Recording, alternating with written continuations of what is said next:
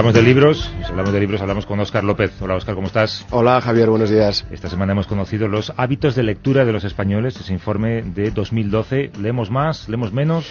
Hombre, respecto a 2009, en que estábamos en el 54,3% de la población que leía un libro alguna vez, la verdad es que hemos subido porque estamos ahora ya en el 63. Lo que pasa que también es cierto que estamos todavía un poco alejados de la media europea que está en el 70. ¿eh? ¿Qué, qué, es leer algún libro alguna vez? Pues eso, pues cada tres meses, como mucho, la gente coge un libro tres y meses, lee. vale, eso me tranquiliza. Más no o menos. 30 años. Exactamente. Los motivos que dicen en esa encuesta, que es una encuesta muy interesante que sale todos los años, eh, pues ellos argumentan que les falta tiempo, ronda el 50%, y luego los hay que están ya en el 30% que dicen pues, que sencillamente no les gusta leer. ¿Y el debate de librería contra Internet?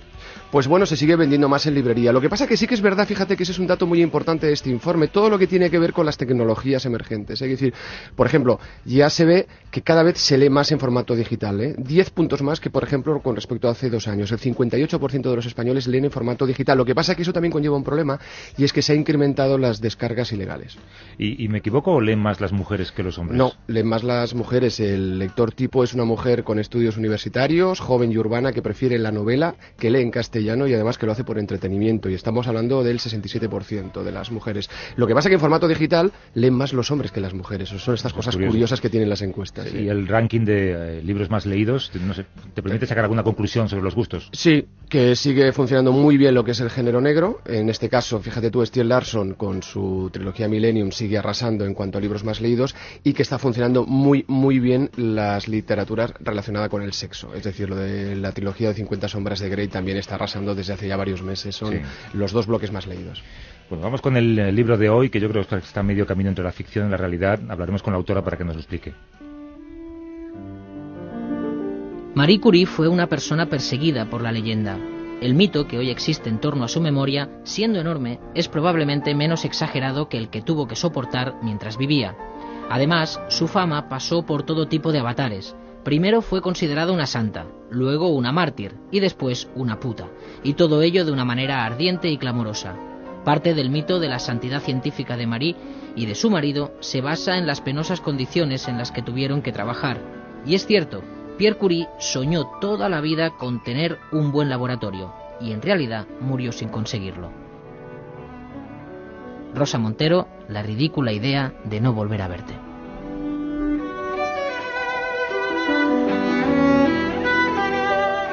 Hola Rosa, ¿cómo estás? Hola Javier, ¿qué tal? Gracias por venir. A ti. Eh, yo antes decía que podía ser ficción, pero ahora que lo pienso, al final del libro tú eh, pones expresamente que todo está basado en hechos reales. Sí, pero también digo que en este libro que he intentado, la realidad es, es esa cosa tan, tan, tan, tan fina y tan vagarosa y tan confusa que en este libro que he intentado, o conscientemente soy absolutamente veraz en todo, pues a lo mejor resulta que, que tengo más ficción ¿no? que en otros Claro, libros. Porque a través de los hechos reales tú expresas eh, bueno, tus sentimientos, Sí, tu y la visión memoria, sobre la vida. ¿no? y la, y la propia memoria, lo que nosotros consideramos que, que nos ha sucedido en la vida, lo que recordamos en realidad es un cuento, ¿no? Un cuento que nos vamos haciendo y que vamos cambiando a medida que crecemos. Lo que tú recuerdas de, de tus, eh, de tu infancia ahora no es lo mismo que recordarás dentro de 20 años, ¿no? O sea que partiendo de ahí, la verdad, toda la realidad es de, en alguna medida una versión de la realidad. Y biografía tampoco deberíamos llamarlo, ¿no? La No, de Marie biografía no. Bueno, es que no sé muy bien qué es el libro. Este es un, es un pellizco de la vida, más bien. Eh, Es un libro, mm, para mí es quizá el libro más emocional que he escrito. Es decir, eh, me he sentido muy emocionada mientras lo escribía. Me he sentido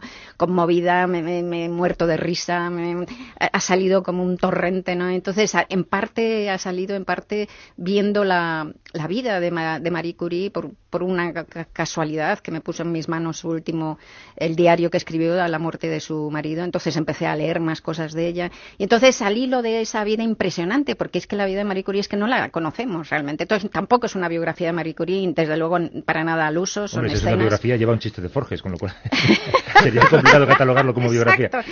Y tampoco es una autobiografía mía, porque al hilo de ese espejo que es la vida de Marie Curie, que me parece como un espejo de, de aumento enorme, pues eh, lo que me he dado cuenta es de que hay, montones de cosas en las que me siento implicada vitalmente, que, que- que he vivido como ella, pero que hemos vivido como como ella. O sea, no es solo una cosa mía, es algo generacional incluso. Bueno, el comentario de texto se lo solemos pedir a Oscar, a quien conoces muy bien. Sí, le adoro. Y además le veo por primera vez, otras veces que hemos hecho esta conexión con Barcelona, no, no estaba la pantalla. Qué modernos estáis. Yo no os veo a vosotros por eso, ¿eh? Pero, pero os noto ahí. Sí. ¿Qué, nos encontramos en eh, la ridícula idea de no volver a verte, Oscar? Pues un poco es eso. Yo creo que es un tete entre Marie Curie y Rosa Montero, porque es cierto que vamos a conocer muchos detalles de esa biografía de Marie Curie, no solo como, como la gran científica que fue, que consiguió dos premios Nobel, sino yo creo que también como la mujer eh, que amó apasionadamente, esa mujer inteligente, brillante, y que como no también tuvo que enfrentarse a una sociedad machista, ¿eh? también en los círculos científicos, porque muchos la ninguneaban de alguna manera. Pero a partir de esa vida excepcional, yo creo que también lo que consigue aquí Rosa es que entremos un poco en su biografía vital y también emocional. ¿eh? Y entre las dos, yo creo que se establecen ciertos paralelismos, ¿no? La, la, pasión por el trabajo, la pasión amorosa por sus respectivas parejas, también evidentemente el terrible dolor de la pérdida de sus respectivos esposos, el desarrollo del duelo, pero siempre tienes la sensación, como bien decía Rosa, de que ella particulariza, pero para expresar emociones que son universales. Es decir, Rosa Montero nos muestra lo que muchos han vivido, el dolor de la pérdida del ser amado, el placer del sexo,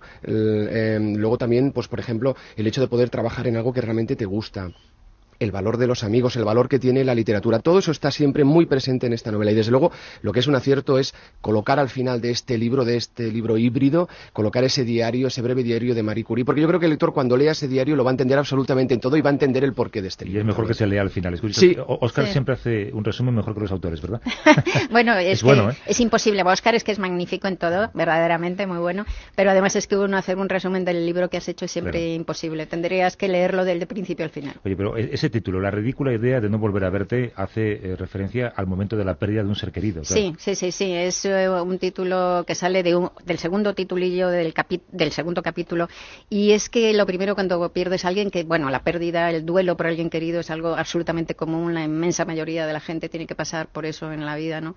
Así que estamos hablando de cosas muy básicas. Y lo primero que sientes es eh, rabia, y, pero, pero una sensación de, de situación absurda que te dicen, pero bueno, esa persona, esa persona que ha ocupado tantísimo espacio en el mundo, ¿no? Esa persona que es, forma parte del mundo y de repente ha desaparecido, como si, como si se hubiera desvanecido, ¿no? Como si un mago lo hubiera, lo hubiera hecho desaparecer. Y eso no es posible. Te dicen, no, no vas a volver a ver más a esta persona.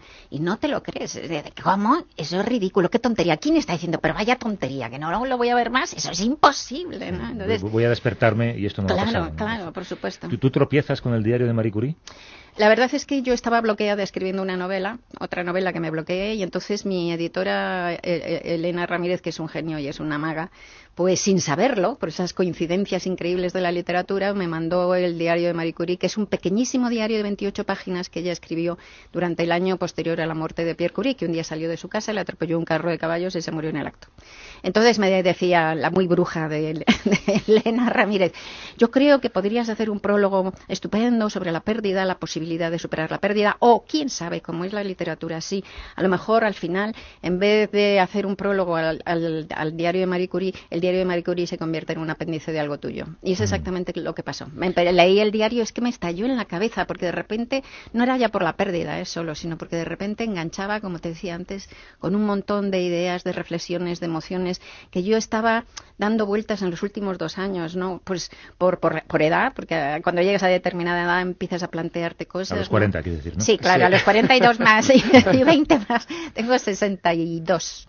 O sea que es una edad tremenda, francamente, pero bueno. Pues son los nuevos Peor es morirse. Sí, son los nuevos 32 ya. Uno descubre muchas cosas en este libro, de, entrada ya en el propio personaje, en Marie Curie, porque la tenemos, ¿no? O la, la teníamos hasta leer este libro como una mujer evidentemente muy inteligente, que ganó dos premios Nobel, una gran científica, pero por encima de todo, tras leerlo, uno se queda con la sensación de que era una mujer tremendamente apasionada, no solo en el trabajo, sino en el amor a su marido, a Pierre Curie. Ah, bueno, a su marido y luego a su amante, porque toda la historia del amante es alucinante y además se ha mantenido eh, oculta como si fuera algo, después de que se quedó viuda, pues a los mm, X años, a los tres años, se enrolló con un hombre más joven que ella, con Langevin, que era uno de los grandes físicos y matemáticos de su época, pero que era personalmente era un miserable, ¿no te parece, Oscar? Sí, sí lo que pasa que también tú dices, y también dices tú en el libro que además siempre tipos guapos, ¿eh? Esta ah, claro, le gustaban guapos. ¿eh? No, no, era pillina, pillina, muy empollona y tal, pero le gustaban guapos. Pero es historia de superación, ¿no? Mujer, pobre. Pues sí, ella es una historia de superación, pero además además de eso, ya te digo que hay muchas más cosas. Ella lo lleva todo al extremo, por eso es como, como te decía, como un espejo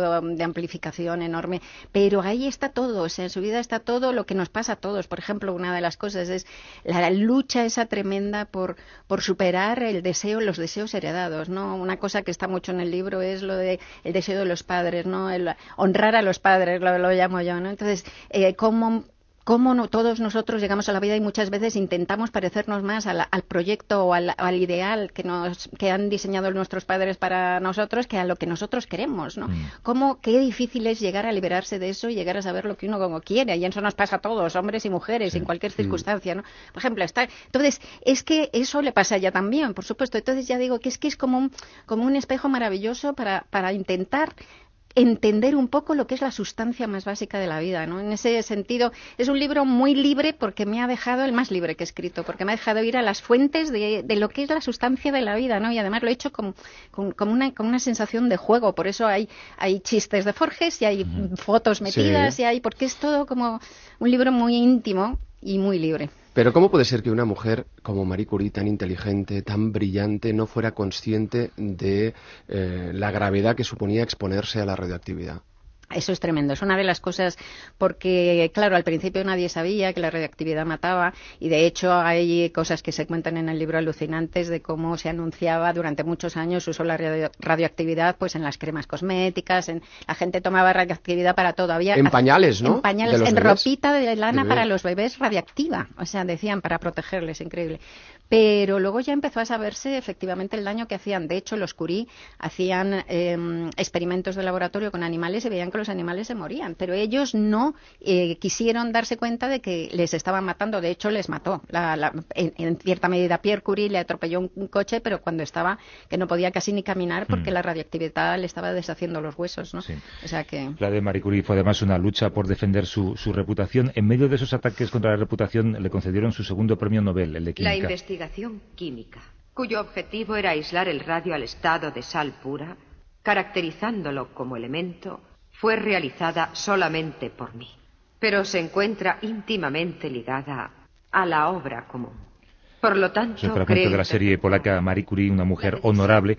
A pesar de Langevin, Pierre siempre estuvo muy presente en su vida. Hombre, fue importantísimo y fue, un grandísimo amor y Langevin fue después, después de que se quedó viuda y tal.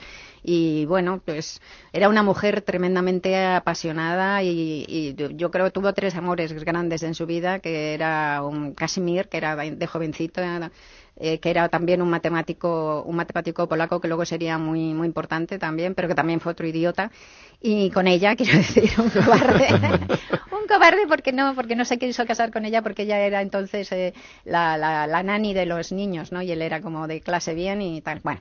Y luego eh, Pierre Curie, que era el, más hombre, digamos, de los, de los tres hombres, era el tío que era de más entidad realmente, que fueron una pareja pues estuvieron casados 14 años y fue una historia muy importante, realmente se querían muchísimo. Y en la página 156 eh, leo, quiero decir que el verdadero sexo débil es el masculino, no sucede con todos los varones y no siempre, pero puestos a hablar de una debilidad genérica, los hombres se llevan la palma. ¿Esto lo escribe Rosa o lo escribe Marie Curie? No, lo escribo yo, lo escribo yo, pero pongo, por cierto que pongo ahí, es donde pongo el chiste de, Forges, no es una cosa que pienso yo sola, ¿no? Un chiste de Forges maravilloso de Mariano con Concha, que está clarísimo que habla de esa debilidad, de la debilidad emocional, ¿no? O sea, los hombres se van a las guerras, son los más valientes para atravesarse el Congo inexplorado y tal, pero luego en lo que es el día a día, la, la, valentía, la, fortaleza emocional del día en eso, sois como, bueno, generalizando, digo, no todos. Oh, yo, yo, yo, Me, está mirando a los ojos. no todos, no todos, pero sois un poco como niños. Oscar. Este es un libro que no es de autoayuda, hay que aclararlo, pero yo creo que es un libro que puede servir a mucha gente que haya pasado por un trance como el de perder a una persona a la que amas apasionadamente. ¿Estás de acuerdo? Pues eh, sí, puede servir, sí, desde luego en el sentido de que todos somos tan parecidos, ¿no? Y si yo creo que a mí me siguen leyendo que es una verdadera mm, sorpresa y es un, vamos, es como si me hubiera tocado la letería y ahora mismo me pongo de rodillas para agradecer a los lectores que me sigan leyendo después de treinta y tantos años. Pues yo creo que si pasa eso es porque soy muy normal, porque soy muy vulgar, porque mi vida es eh, parangonable a la de muchísimos. Y entonces esto mismo, ¿no? Pues hablar de todo esto que, que estoy hablando en este libro, lo hablo no ya desde mí, sino lo hablo desde nosotros otros. Yo creo que la escritura es eso, madurar en la escritura es eso, ¿no? Es, considerar tu propia experiencia como la experiencia común. Es que es verdad que este libro, eh, en este libro se habla mucho de muerte, en este libro se habla, se habla mucho del duelo, pero también es verdad que este, este libro es un canto a la vida, pero radical. Sí. Sí, yo lo creo y además creo que es un... Ya te decía antes, Oscar, que lo escribí con muchas emociones, entre ellas la risa. Yo he escrito capítulos de este libro, pues muerta de risa maliciosamente. Pues, por ejemplo, cuando escribo todo el capítulo ese de, de, de, Marie Curie y Langevin y su amante en el. Congreso de Solvay, mm. y, les imagino escondiéndose de los otros barbudos premios Nobel para, para hacer manitas. Es que me tronchaba escribiéndola, ¿no? Mm. Entonces, eh, ha sido, sí, ha sido un libro, no, no, no considero que sea un libro triste para nada. ¿no? Eh, con, chistes, con fotos y lo hablábamos fuera de micrófono con hashtags. Ah, sí, sí. Sí. bueno, los hashtags es que simplemente, como te decía antes, Javier, que cuando me empecé a ver el, diario de María y empecé a releer y a leer otras biografías suyas, pues de repente me encontraba, me iba tropezando con esos temas con los que llevaba reflexionando en los dos últimos años intensamente o tres, pues eh, me salió también naturalmente a la hora de escribir poner hashtags como un, como un eh, recurso muy económico y un recurso gráfico muy expresivo para indicar al lector que ese es un tema en construcción a lo largo del libro. O sea, que era uno de estos temas, ¿no? Pues, por ejemplo, un hashtag es esto que hemos dicho antes, honrar a los padres. Pues bueno, ah, que, ese tema de cómo somos deudores de esa visión paterna y tal cual, pues se desarrolla a lo largo del libro y cada vez que aparece, que aparece diez veces, pongamos, pues se pone, lo pongo en el libro con un hashtag, porque así yo creo que estoy dando una información al lector. Ahora que hablas de honrar a los padres, hay que ver también la presión que sufrió la propia hija de Marie Curie, que también ganó el premio Nobel. Sí, sí, sí. y, la pobre, yo creo que en ese caso Marie Curie le, destrozó bastante la vida a su hija, sí.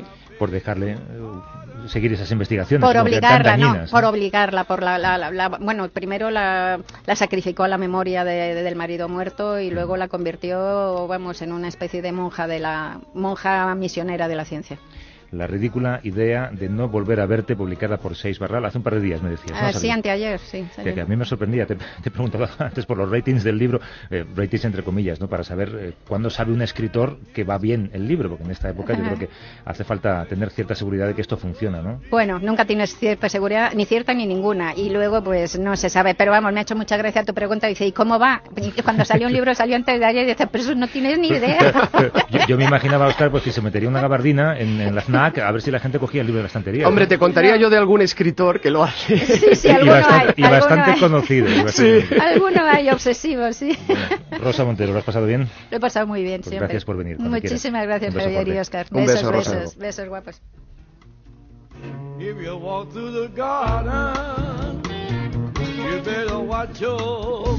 Porque escuchamos, Oscar, estos eh, Blind Boys of Alabama. Porque hoy os recomiendo un libro directamente relacionado con una de las grandes series de televisión, que es The Wire. Para muchos, de hecho, dicen que es la mejor serie de televisión que se ha escrito nunca. Y ahora acaba de aparecer este libro. Esta música es la música que sirvió de presentación para esta serie. Y aquí eh, uno de sus guionistas, que es Rafael Álvarez, pues bueno, nos, nos da un auténtico regalo, porque nos permite conocer pues resúmenes de los capítulos, hay fotografías, declaraciones de los actores, hay incluso un prólogo de 40 páginas del creador de Simon. Sí, yo tuve ocasión de entrevistar a David Simon para un reportaje en el País Semanal hace años, una de las cosas buenas que tiene el periodismo, ¿no? Mm. Que de vez en cuando te deja conocer a gente como él, ¿no? ¿Y qué impresión te dio? Ah, fantástico. Además tiene una idea muy marcada sobre lo que es el periodismo y hacia dónde va el periodismo, sobre todo por, la, por los efectos de, Internet en, la prensa escrita. La serie es estupenda. De hecho, muchos escritores son fans. Por ejemplo, Nick Horving o George Pelecanos, por ejemplo, hablan muy bien de esta serie también en el libro y muchos otros. Es un libro muy recomendable, no solo para fans de la serie, ¿eh? también yo creo que para la gente que, que ama las series de televisión en estos momentos donde se están contando grandísimas historias. Oscar López, un abrazo. Igualmente. Hasta luego. A vivir que son dos días. Javier del Pino.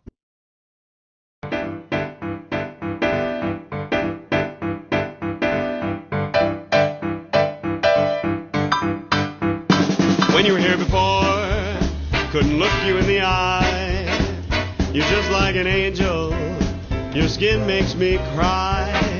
You float like a feather in a beautiful world. I wish I was special. You're so fucking special. But I'm a creep. I'm a weirdo. What the hell am I doing here? I don't belong here. I don't care if it hurts. Cuando ponemos a Richard Cleese, a, Richard Cheese, lo que hacemos es abrir micrófonos en las emisoras a ver si aparece Cansado por algún sitio, pero no, no, no oigo ni pataleos ni, Sí, ¿Dónde estás? Hola, estoy, estoy en la bahía de Algeciras, en Toma. el campo de Gibraltar, en la ciudad de Algeciras. En la, en la emisora de Algeciras de la cadena Ser. un Haciendo sitio turismo. eh, cuidadito, trabajando, trabajando, trabajando. Está un- trabajando luego, ¿no? eh, bueno, estuve anoche actuando en la línea, en el Palacio de Con- Congresos, una actuación muy divertida, muy loca, y hoy estoy en Algeciras, un sitio maravilloso. Y hay un mercado que ahora en cuanto termine voy a, hacer, voy a comprar tagarninas, que eso es muy difícil de encontrar. está muy bien. Y hay tagarninas aquí. Estoy, estoy contento, bien. Oye, la semana pasada tú eh, dejaste caer aquí un concepto que quedó eh, flotando en el aire. Ha habido mucha respuesta en Twitter a esa propuesta. Hemos hecho lo que haríamos eh, si fuéramos periodistas de verdad, que es sa- sacar tu corte para Yo escuchar. tengo un pimiento bendito, parece cachondeo, ¿eh? Pero es- Ya, quita, quita, quita. Cuando de Eso eras tú la semana pasada. Yo, yo tengo un pimiento bendito. Sí. Bendecido sería, ¿no? Bueno, bendito, sí. No, pero no nos fijemos en el error gramatical. Fijémonos en el concepto. Sí, el... El pimiento sanador. Sí, pero ya comenté que esto es placebo. Esto ya sé que esto Ya. es energía y tal. y Esto digo- digamos que el, el efecto que me hace el pimiento, yo antes de actuar, por el, antes que, porque yo sufría mucho, tengo problemas, pero antes sufría, eh, fíjate la diferencia, con la voz. Tenía problemas, yo, yo, yo soy una asceta de la voz, porque en fin, mi vida es fundamentalmente la voz, claro. Sí. Entonces lo que, en una de estas cosas que yo hago, pues el- cosas muy raras, co- eh, co- coincidí con un, con un chamán mexicano, entonces eh, pues, me estuvo hablando de la voz, lo que era la represión, la movida, ¿no? Y entonces él dice, tienes que utilizar algo que te recuerde lo que vas a cambiar y tal. Entonces había ahí un, un pimiento, de, pero de cartón, un pimiento rojo de cartón y tal. Y entonces me lo hizo, hay un sortilegio, me lo bendijo y tal, y dice, toma, y cada vez que actúes te lo pasas por delante del, del- te lo pasas en el- por el cuello. Y yo lo hago. Entonces, de verdad que yo jamás me he vuelto a quedar, en fin, será por lo que sea, pero jamás me he vuelto a quedar sin voz. Y entonces lo que me recuerda el pimiento, el es una bobada, claro, pero me recuerda que voy a actuar, que tengo que, que la- lo que yo sé de la voz tengo que tenerlo en cuenta. Y digamos que es una especie como de... de, de, eh, hay una palabra de psicología que lo dice, ¿no? ahora mismo lamentablemente no me acuerdo, pero es algo que me recuerda lo que va a pasar, ¿no? Y es una especie de enlace o de, de conexión con la, con la, fin, con esta, con la energía, con la voz, con fin. Y lo hago, y lo hago siempre, o sea, es una No, cosa no, yo sí, soy- sí, te, te creo, te creo. E- Elisa Cervera, buenos días. Hola, buenos días. Tú eres nutricionista. ¿Nos puedes confirmar que el, que el pimiento no es bueno para la voz? Hombre, comiéndolo es bueno para muchas cosas, pero pasándolo por la garganta es muy difícil que nos haga algún efecto positivo en la salud. Elisa, te han liado, te han liado, por favor. A ver, si, si lo comes, ¿para qué puede ser bueno el pimiento? Bueno, el pimiento es uno de los alimentos más ricos en vitamina C, incluso más que la naranja. Entonces, tiene muchos antioxidantes, además de la vitamina C tiene betacarotenos, y al ser tan rico en antioxidantes, pues bloquea muchos de los efectos nocivos de los radicales libres. Pues los radicales libres nos lo causan la contaminación, el tabaco, el estrés, las grasas. Y pues, ¿qué hace esto? Al tener los antioxidantes, pues nos previene mucho del envejecimiento celular, ayuda a la formación de colágeno, de glóbulos rojos, favorece la absorción del hierro, aumenta muchísimo la resistencia frente a infecciones, pero claro, todo esto comido y sobre todo es muy importante comerlo crudo. Bueno, pues Oye, esto- pero- es esto- importante que lo comemos muy pocas veces crudo y hay que añadirlo a ensaladas, hay que añadirlo a gazpachos, Pero hay que incluso comerlo como picoteo, que incluso para los niños les suele gustar porque está rico, está dulce, está crujiente y la Oye. verdad es que es un alimento que tenemos que comer más crudo. Perdona, Elisa, ¿y la, ¿y la leyenda urbana que dice que el pimiento verde tiene un principio activo venenoso? ¿Eso es verdad? Lo que pasa es que es mínimamente, es mínimamente venenoso. No, no, la verdad es que, bueno, son más digestivos los normales que los picantes, pero entre rojo, verde, amarillo, pues Nada. el que más propiedades buenas tiene, desde luego, es el rojo, pero no, no tiene nada Bueno. venenoso el verde. Vale, Esto vale. era un trabajo de investigación periodística. Queda confirmado que el pimiento acartonado de Javier no vale para la voz. ¿Correcto, Elisa? Exacto. Un abrazo, hasta luego. De verdad. Gracias. Adiós.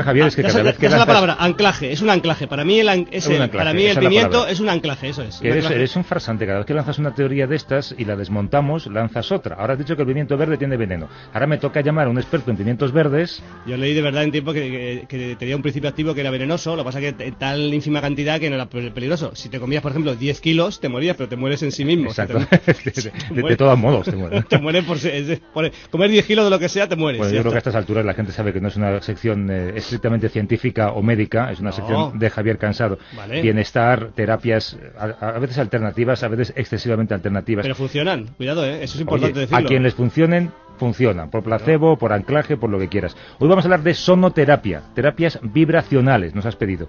Eh, como siempre abrimos el teléfono a los oyentes, Paqui. Sí, si quieren participar con nosotros, pues pueden hacerlo a través del 902 14 60 60 o también escribirnos en Facebook, en Twitter o a través del correo electrónico a vivir arroba cadenaser.com.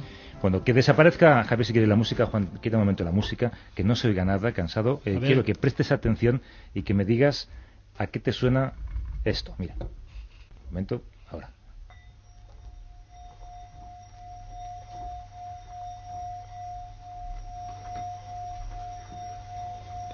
Esto lo oyes eh, desde, sí se oye. desde Madrid. Ahora desde Barcelona, escucha eh, esto otro, mira.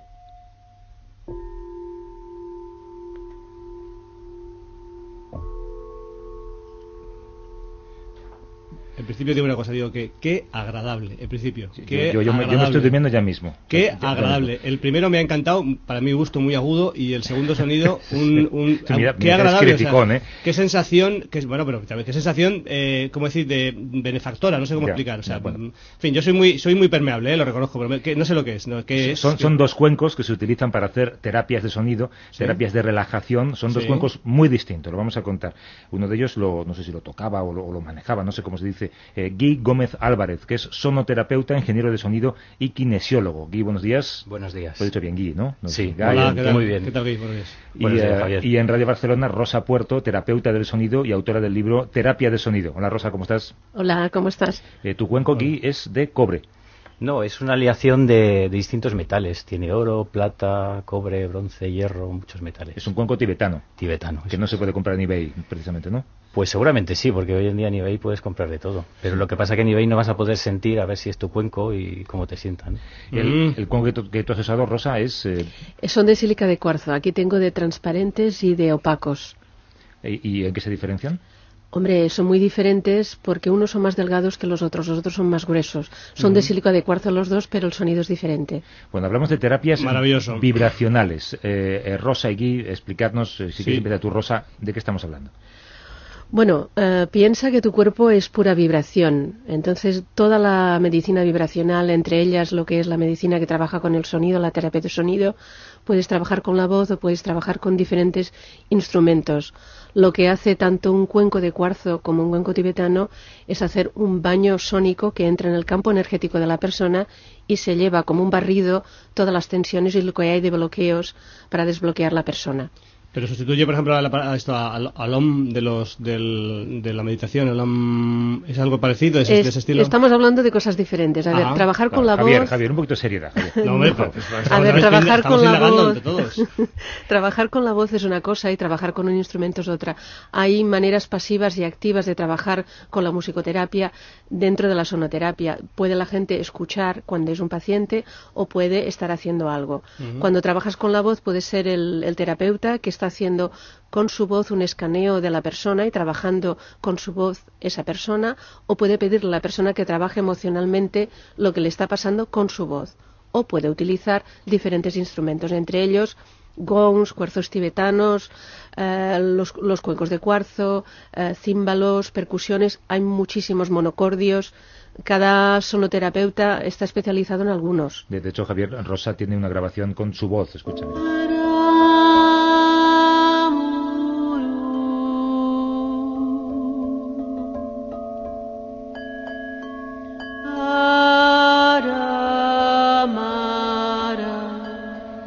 Entonces hablamos de un masaje con cuencos tibetanos, ¿es correcto decir esto? Sí, es correcto. Es correcto porque yo coloco los cuencos encima del cuerpo y eso vibra y produce un masaje. Además, un masaje profundo porque llega a cada una de las células del cuerpo. Porque el sonido se transmite muy bien. Pero ¿y cómo, y cómo sabes que es que es benefactor ese, ese- esa vibración o en fin, o esa tra- transmisión del, al, al cuerpo? Hombre, sobre todo lo sé porque mis clientes están muy contentos.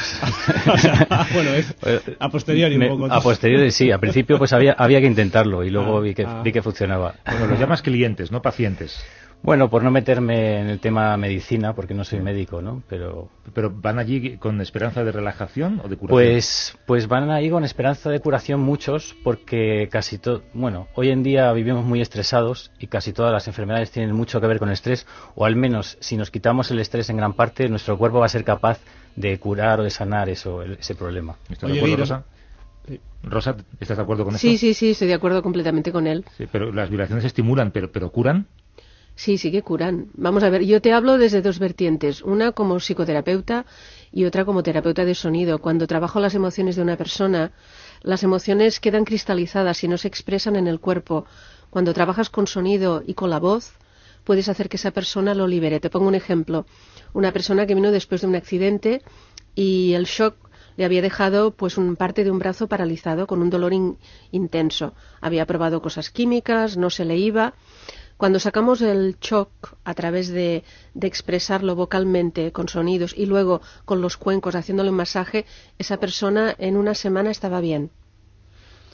El Y- cuerpo tiene memoria. Y, el, el- y, to- y estas cosas, ¿por qué solo siempre vienen de Oriente? ¿Por qué, eh, por ejemplo, en, en Francia o en, en, en el- en los en Alemania no hacemos, no, o en España no, no hacemos nada? O sea, todo mm, es por la, la velocidad de vida que llevamos, el- es ancestral, es un... Son, No te diría que viene nada más de Oriente. Vamos, los cuencos tibetanos vienen de Oriente, pero la sílica de cuarzo es algo que es más nuevo, es, es algo que ha nacido hace unos, unos 20 años, tampoco hace tanto. Nos relajamos un poco, Javier. Venga, hombre. Escuchamos los cuencos. Venga. ¿Empiezas tú? ¿Sí? A ver, venga, cierra los ojos.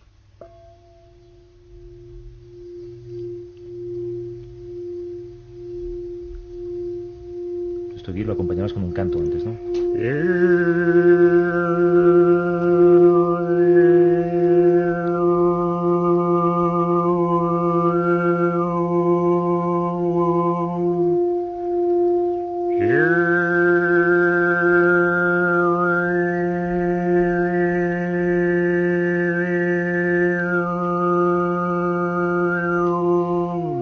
Despierta, Javier. Mira, yo, yo siempre, siempre que hacemos algo de este estilo, siempre imagino a alguien que de momento conecta el, conecta la radio en este momento y, y entra y, y escucha esto y dice, ¿eh? ¿Qué, qué Si, está lo- si el pasando? objetivo del programa es aburrir a la ¿Qué audiencia. está pasando aquí? ¿Qué está pasando? ¿Dónde estamos? Sí. A ver, eh, Rosa, te toca. Haznos una demostración de este cuenco de... ¿Cómo se llama? De sil- De, de sílica de cuarzo. Sílica de Sílica de cuarzo.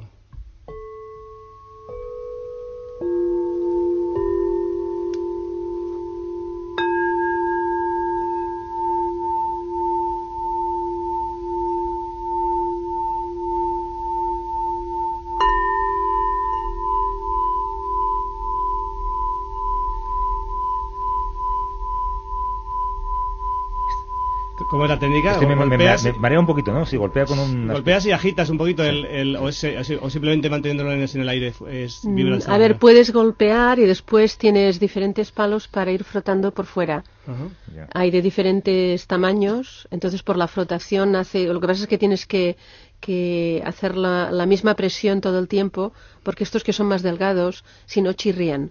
Oye, y, la, y la- y cosas más concretas, más prosaicas. ¿Cómo, cómo es la técnica? ¿Te tumbas? El, eh, es, es, es individual pa- para, cada, cada paciente? ¿Se puede hacer en grupo? No, Eh, lo hago en grupo y lo hago individual. Cuando es en grupo, normalmente hago conciertos, meditación, sanación. Puede haber unas. He llegado a tener hasta 100 personas, entonces allí la gente se estira.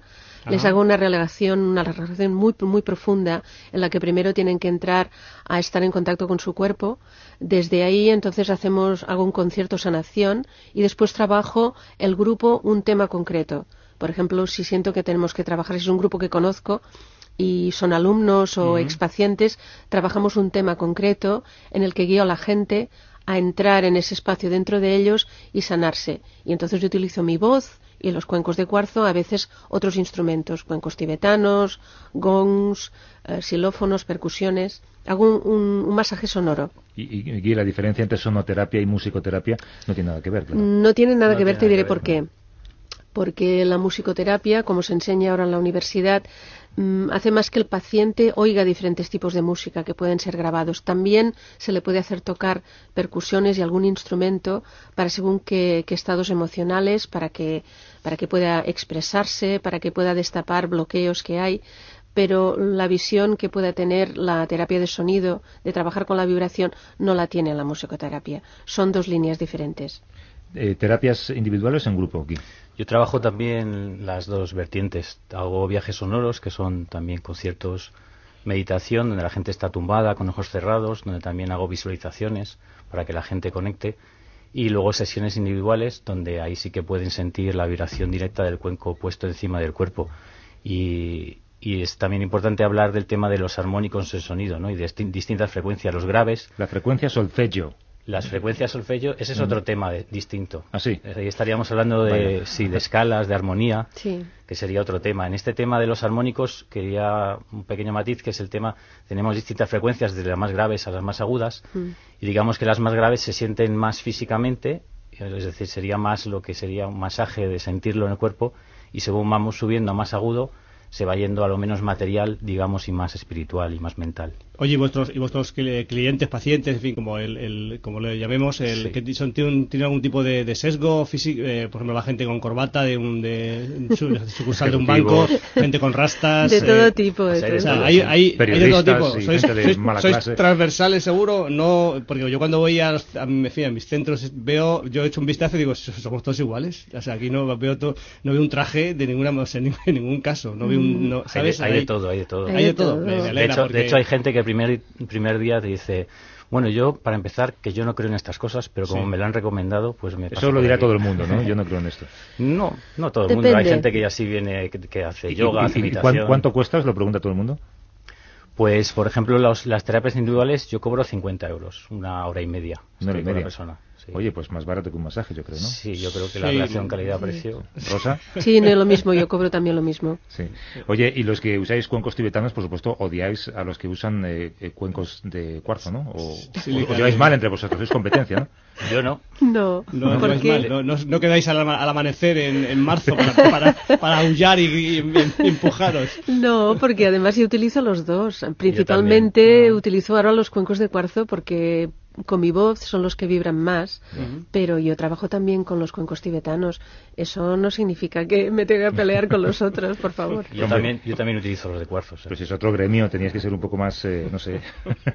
Oye, los dos impartís cursos de sonoterapia, ¿no? ¿Queréis hacer alguna convocatoria? ¿Tenéis alguno que venga Eh, dentro de poco? Sí, yo tengo un curso dentro de dos semanas, el 16-17, de, de cuencos de cuarzo, el primer nivel, y después la semana siguiente de sonoterapia de voz para trabajarse las emociones, que es en Semana Santa. Para trabajarse las emociones, como Sí. me ha gustado Es eso. que es ¿no? chulo, sí.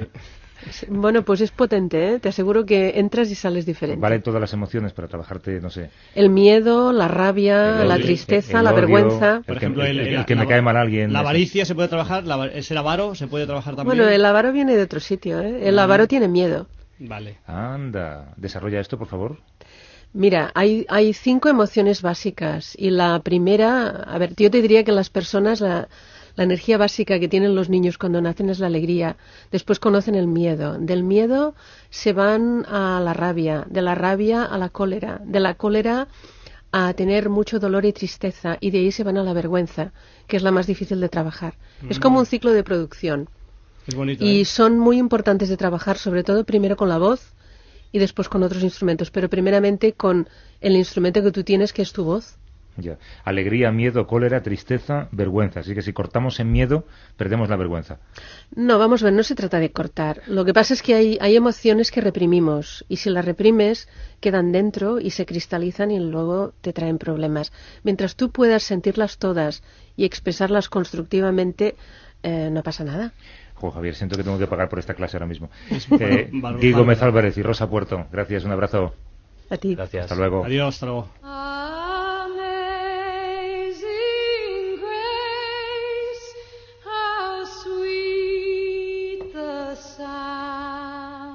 Tú los sábados Ah, te levantas. Judy, Judy Collins, un poquito, sí. Tiene sí, un sí. toque así muy, también muy emotivo y muy relajante. Exactamente. Te levantas mira, los sábados y dices, hoy, hoy tengo que hablar bien de algo y mal de algo. Siempre empiezas por hablar bien de algo. ¿no? Sí, sí, porque Pues me, me gusta empezar positivo. Y quiero hablar Venga. bien, fíjate, de, de un colectivo de personas, eh, no, no violentas, eh, por supuesto, sino que es gente que, que mantiene una actitud vital y la mantiene, ¿no? Y, y ¿por qué digo esto? Digo, eh, el- ayer estuve, estuve actuando en la línea, ¿vale? En la línea de la Concepción. Y me encontré con un, estuvimos dando un paseo por allí, y me encontré con un grupo de gente que era Gibraltar español. Entonces me pareció asombroso que, que, que haya un grupo de gente que tenga su, su planteamiento de, de Gibraltar español y que lo mantengan y estén ahí con Gibraltar español. Y me gustó mucho. Entonces eh, quiero reivindicar esas personas que tienen una idea y la mantienen durante años Sí, y sí. siguen en ella. Eso me gusta Exacto, mucho. exacto. Y ahora, Pues si hablo bien de unas personas que mantienen una postura, voy a hablar mal de los que no la mantienen, o sea, de, de los periodistas. Que los, peri- Hombre. los periodistas, y eso es mi tema, ¿eh? De pronto focalizan la atención de todo mediática, lógicamente, de, en algo, en un tema, en Bárcenas, y dentro de una semana ya no hay Bárcenas, se ha acabado, entonces ya no existe problema. Entonces eh, me da rabia esa especie de, de magnificación del problema porque se habla solo de eso y se olvida de los demás. Y eso es un poco el, el periodismo moderno, creo. No, Y no quiero- se había dado cuenta de esto. Yo, yo pensaba Ya. que Bárcenas siempre. forever. No, pues mira, y quiero hablar, quería hablar mal de eso. Vale, adiós. Adiós. adiós.